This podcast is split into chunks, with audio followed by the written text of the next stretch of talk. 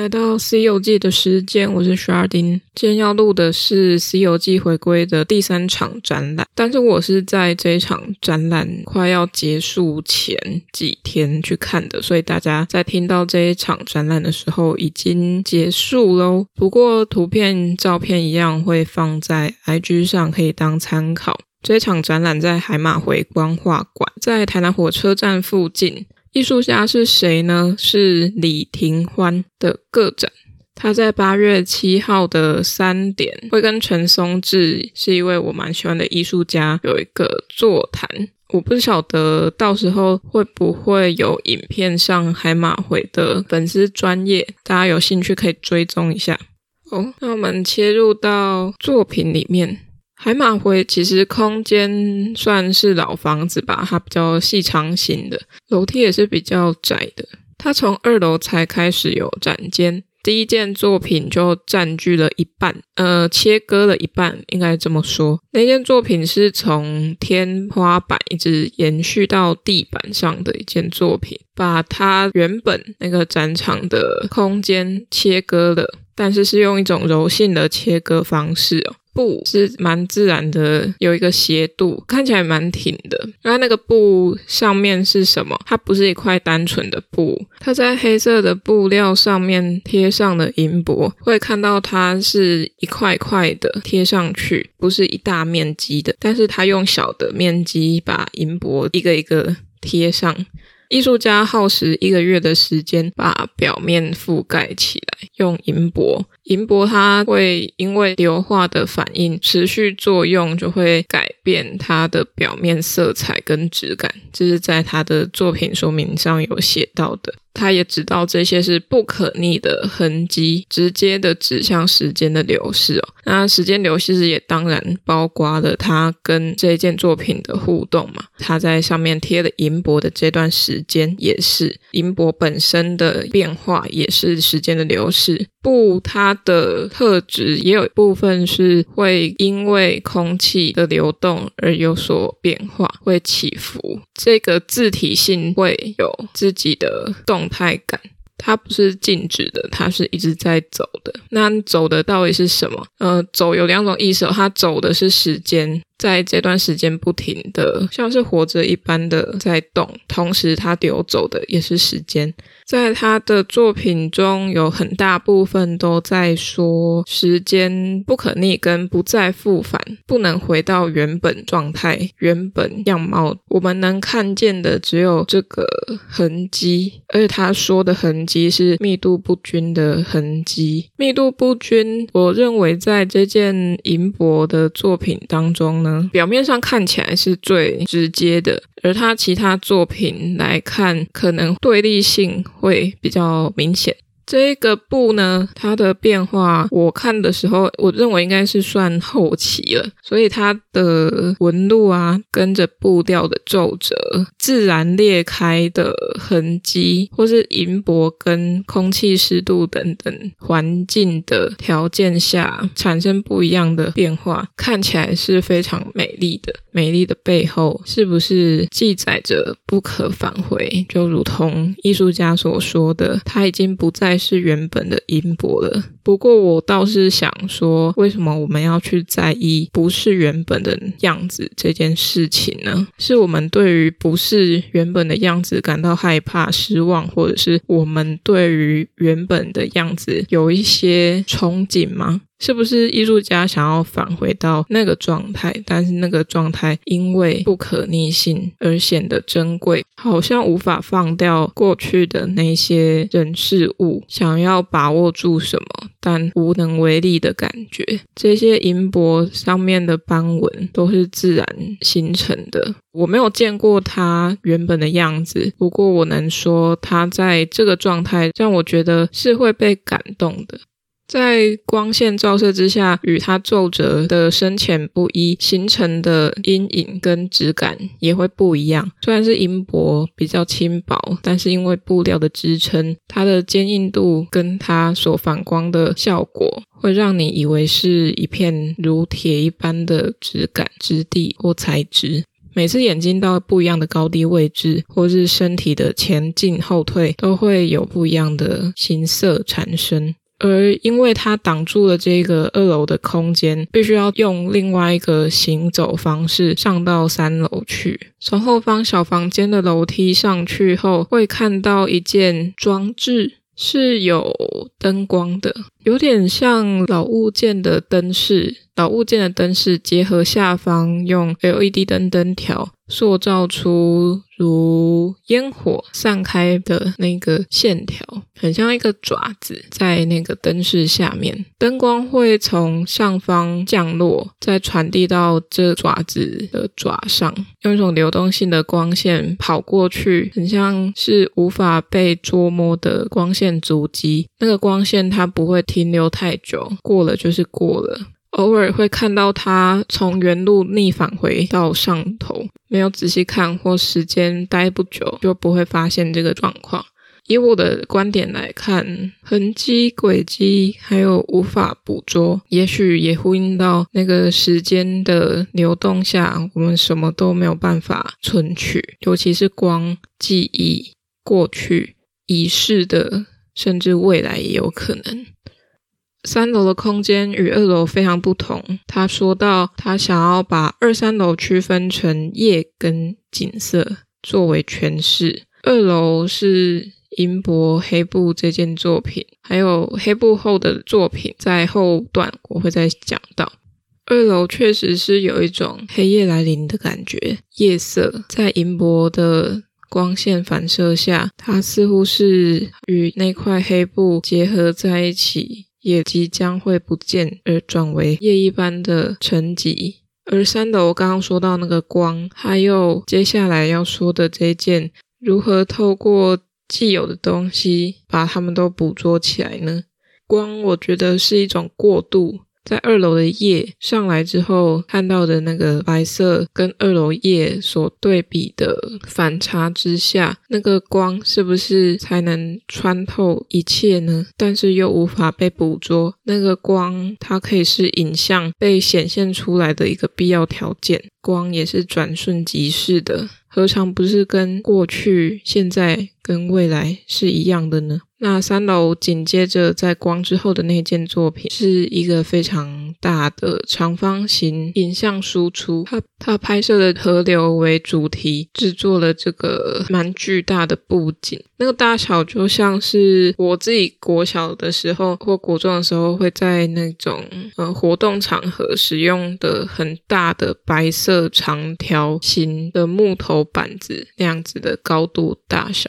但艺术家选择的大小又更大，而且它是不可移动的。它在那块板子的下方用了弧形。诶，就跟布很像，它都是被拖延到地面上，好像有一种延续性，不是那么直接的切断或者是形成垂直线，很像被切割一样。不过在这个巨型的布幕中间，它又用了另外一个方式，应该是贴在玻璃上的输出吧。那个输出的质感跟那个背景的输出是不一样的。都一样是光滑面，但是玻璃的输出反光会更明显，而且色差也会出现在那块上面。它的景致是跟背景的场景是合在一起的哦，有点像是它中间只是置换成玻璃的材质，但这块玻璃不是镶嵌在这个木板里面的，而是独立浮在这块木板上。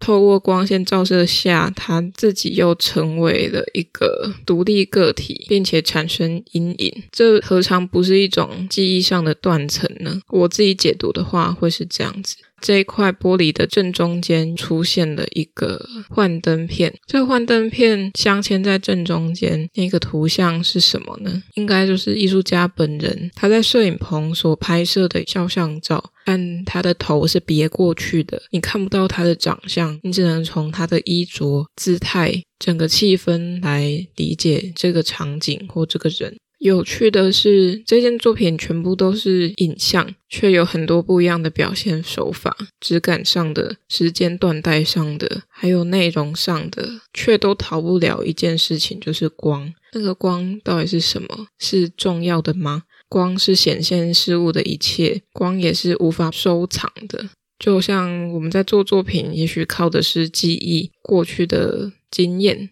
如果我们不尝试的把它转化为实体，无论是音乐、影像、艺术、舞蹈，任何它没有被转换的话，它也就是一个即将消失的东西。而那个影像，我们是记录它，是拿来思念的，还是只是单纯的保存呢？艺术家想要让视线望着未来的可能方向的同时，仿佛也回望着过去。因为他把幻灯片放在中间，中间也就是这个河流的景深、景观的消失点，我认为是指向未来的，但他却放了一个过去时间的影像在那边。所以，我们到底是要看过去，还是要看未来呢？还是两个都已经不存在的呢？另外，他说他想要透过场景的大跟幻灯片的小。用大小落差来传达对逝去所产生的怀念与伤感之情，我能体会他所说的这一段话。回到记忆上面来说，或是对于逝去的事物来说，好像也就是那么的自然且必然吧。在这件作品后面，怀马回的办公室里面也有一个电视，播放着影像作品。作品的内容是台南某一个住商混用的摄影棚，摄影棚就是摄影师的家。这个住处里面会看到很多日常用品。但它又保有着摄影棚特殊的空间感，它很多不一样的元素、物件、道具、家具在里面。可能某一个沙发是复古的，玩具是现代的，出现了收音机、场景布幕、墙面斑驳的不同时代、不同岁月所留下来的痕迹都在里面，是非常混杂的。而且这个摄影棚并不是只有单一层楼，它是透天厝。而在刚刚说到的那一件作品中，中间那一个幻灯片，它所拍摄的地点也就是在这个摄影棚里面，它是充满气味、时间，甚至很多温暖的地方。影片没有音效，但是有艺术家给他的字句会显现在荧幕上。你在看它的时候，会以为它是静止的影像，甚至可能觉得它是个图像而已。但它其实是缓慢的在移动当中。刚刚说的混杂，它也很难让空间聚焦，因为处处都是惊喜，也都是生活的痕迹。而要仔细看的，就是在里面光影的变化，它可以到你去不了的地方，照耀到你无法看到的空间。在视觉荧幕上面，你所看不到的这件作品后，再从一般参观海马回时会走的楼梯下到二楼，来到黑布，也就是银箔那件作品的背后，还有另外一个空间，同为在二楼，只是被黑布银箔给阻挡了，切割成两个空间。在一下去楼梯的左手边，会有一排的影像输出，记录了他贴银箔的过程照片。我很喜欢他的这个记录，让我想到我自己的作品，也是身体劳动的、亲自的与他对话，把它成型。那个身体感是没有人可以取代的，只有自己知道要做到什么程度才是我满意的。当作品出现之后，自然会知道他自己就有自己的生命，有自己的历程。他将在这个世界上用他的方式与世界共存、共舞，或者是死亡。当我们在看到银箔的变化之后，来到了背后，却看到它是一块黑色，但它透着光，从那些银箔的边缘裂开黑化的地方，透进了一些光进来。它不是全黑的，它是有变化的。你可以从它的缝隙里面穿透到前方银箔一开始被你看到的那个空间。艺术家简介上面是说。你可能一开始会认为它是阻挡空间的、阻隔空间的物件，但后来去看它的时候，它同时成为了你观看的对象。不过我自己是蛮自然的，没有想到阻隔这一块，直接把它视为一个观看对象，因为对我来说这是很直接的感官经验。有点像是从看变成凝视。但是除了影像作品记录音波，还有这个黑布以外，这个空间还有两个其他物件，像是藤椅。如果从楼梯走下来一看到的话，一个是面向自己的椅子，一个是背对自己的椅子。它们上面都放置着影像输出，大概对开的大小吧。它似乎是可以被连接起来的，虽然被切割成两块，不过那个景致看起来是被切断的，所以可以从某一个角度上看，它会再次被连接起来。在右边的影像输出上，它开了一条通道给我们，但一样，那个通道的尽头是被阻挡的，被前方的草所淹没，所以我们无法看到它尽头在哪里。我觉得很像是三楼那件河道的影像输出，它一样是阻挡了某个通往未知的方向。虽然是阻挡，好像什么东西失去了，但会不会是另外一个无限无边际的想象空间呢？它是起点还是终点？而这块黑布的黑到底是起点还是终点呢？黑布它本身是黑色，在覆盖上银箔，它似乎有了新的开始。而我们看到的第一件作品，也就是银箔，但我们最后看到的作品，是不是这块黑布？它是不是又重新回到自己的本质上了呢？除了藤椅以外，地上又放了一个玻璃，是有复古的花的那个造型的玻璃哦。我觉得他是蛮刻意要跟藤椅上的影像输出被光照后的阴影做一个连接。藤椅上影像输出的阴影打在地上后，跟墙面仍保有大概五公分的距离，在地上呈现了一个长方形的阴影。那片玻璃的立面接点延续着这个阴影被接续上去，等于是阴影的角落对了玻璃的在地面上的角落。它好像帮它瞬接起了一个可以被实质看见的东西，玻璃本身，它变得有质感、有重量，是可以被移动或被记忆的。而在那块影像输出的背后，也就是藤椅上，又放置着镜子。那个镜子跟影像的那块表板中间隔着一层纸，纸的边缘看起来知道它是有年代的，看起来是有时间感的。边缘上有一些不规则的锯齿状，还有变黄的色调。这镜子也不是完全的干净，上面有一些可能是指纹，可能是灰尘掉落在上面。但这面镜子照到的却是墙面，也就是玻璃它旁边的那一块墙面。他是在跟自己照镜子吗？他在看前方，但前方却是一个没有东西的墙。那他看到了什么？而我们在这个镜面上出现的时候，我们看到的也只是一面墙。我们看到的是现在的自己、未来的自己，还是过去的自己呢？展览说到这边，大多是用我自己的感官去跟大家介绍。比较，虽然艺术家使用的是现成物的组件，跟想让大家用身体感官来理解他的作品。现成物对于空间配置与其材质本身都是一大重点。我们要怎么跳脱现成物给我们的既定印象呢？而艺术家又怎么达到突破既定印象后，透过组件、透过现成物，再次的把自己的概念拼贴起来？作品不多，不过有它的含义存在，我是感觉得到的。有些事情，有些东西很难用直译的方式去讲述。借由物件质量的转换变化，它也许可以帮我们把心里记忆中或逝去的那一块再次的显现出来。我觉得这就是现成物的魅力吧。所以我也是选择用现成物来做作品。这是我第一次看李廷欢的作品。可能没有办法跟他之前的脉络接上，不过就这次展览来说，我觉得我能大概理解他所要说的、所要传达的是什么。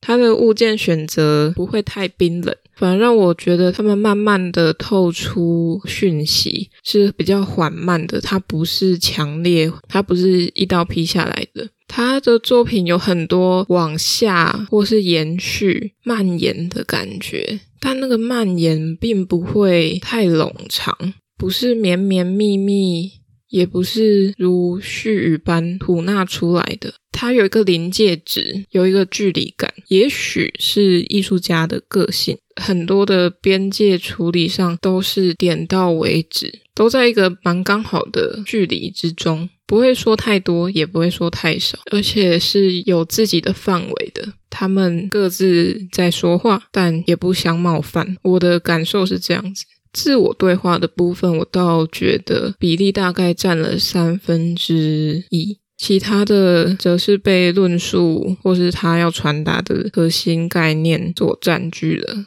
还蛮希望大家可以来看展的。碍于时间关系，还有急速上架的排程已经定好了，大家听到这档展览的时候已经结束了。除了我会分享照片以外，大家可以去他的粉丝专业啊，或是个人网站找可能之前的论述、这次展览的照片。等等，多方参考，多方的吸取不一样的想法都是好的。因为我个人讲作品，当然是我个人的主观意识比较强，我说的绝对不是完全，我只是透过一个看展者的角度来跟大家分享。